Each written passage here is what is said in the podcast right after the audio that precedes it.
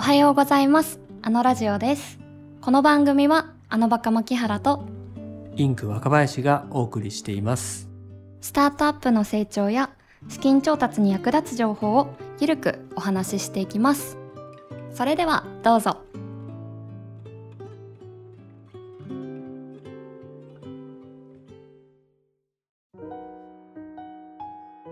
それでは今回は特商法の改正スタートアップが対応すべきことについてお話を伺ってまいります前回に引き続き要総合法律事務所岩崎義弘さんをお呼びして伺っていきますよろしくお願いしますよろしくお願いいたしますお願いします。え2021年に特商法が改正されて、2022年6月1日から施行されると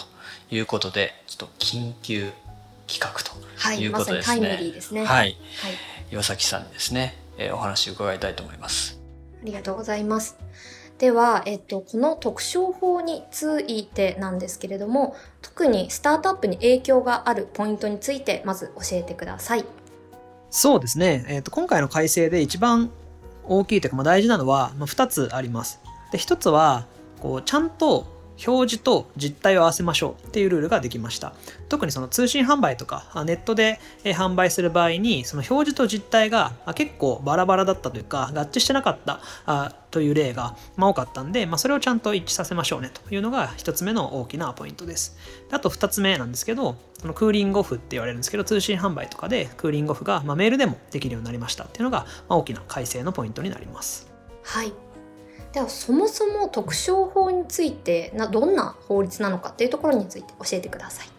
えっと、特徴法っていうのはもともとその消費者がこう被害に遭いやすい類型っていうものがあるんですね。そのそういう販売手法みたいなものがあって、ま、例えば訪問販売とかだと、まあ、いきなり人に来られてちょっと断れないままに契約してしまうっていうことが起きたりとかあるいはその通信販売ネット通販とかでもしっかりその契約内容を把握しないまま契約したことによってその消費者が被害を受けてしまうと。いうそういうこう消費者が被害を受けやすい類型のそういう商売について、消費者をそういう被害から守ろうというのがその特商法の目的特徴の存在意義になると思います。はい。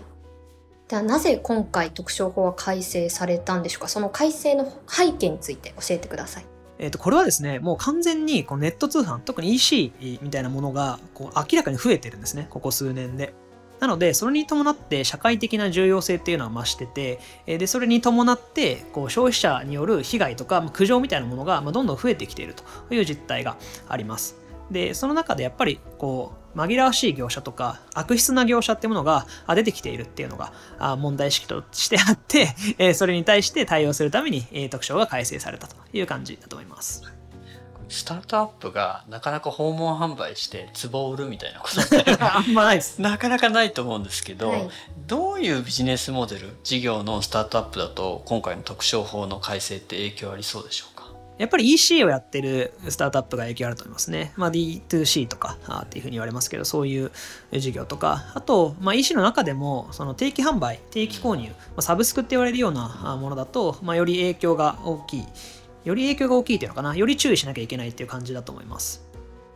はい、ありがとうございます。では先ほど列挙いただいたポイント2つあったと思うんですけれども、まあ、表示を実態と合わせるっていうところが1つ目のポイントそして2つ目がクーリングオフがメールでできるようになったっていうところがあったと思いますそもそもメールでできなかったんだっていうところもありますが、まず1つ目のあの実態に表示について教えてください。えっと、そうですね。あのネット通販とか通信販売っていうものだとなんか最近よく問題になっていたのは、まあ、さっきもお話しましたけど例えばこう初回はめちゃくちゃ安い金額で買えて、でその金額がめちゃめちゃデカデカと載ってるんだけど2ヶ月目から実はすごい金額が上がるとかそれをすごい小さい字で書いてあるみたいなことがあったりとかあるいはいつでも解約できますよって書いてあるのにあの解約するのにすごい要件があったりとかそういう問題が発生しているんですね、現状。でそれに対応するために、えーこう特徴が開設されたわけなんですけど、まあ、そのために具体的には、その実態っていうものをしっかりその決済画面の直前で最終確認画面みたいなものを作ってしっかり大事な契約条項とかについては表示してくださいねと、えそういうルールができました。はい、ありがとうございます。確かに私も無料かなと思って、ちょっと申し込んだらめんどくさくなってずっと課金されちゃってた みたいなことってよくあると思うので、そういったところをちゃんと表示しないと、あのこれからだあのダメですし、もともとダメなんですけど、あのしっかりと法律にのっとってやっていってくださいということですね。はい。で2個目のポイントクーリングオフについてなんですけれどもメールでできるようになったというところなんですがここについて教えてくださいえっとまあもともとクーリングオフって、まあ、書面でしかできなかったんですね。でそれがなぜなんだみたいな話が もともとあってでもう時代的にもメールで、えーメールとか、まあ、電磁的記録メールでもファックスでもいいんですけど、まあそれでクーリングオフできるようにしなきゃいけないよねという感じになって、えーいよいよそれが対応されたという感じになります。で、えー、と事業者側、スタートアップ側から見て何をしなきゃいけないかっていうと、おメールでクーリングオフができるよってことをしっかりその契約書の中で、えー表示する必要があるということになります。これって例えばベースとか Shopify とかそういったプラットフォームを利用されているスタートアップ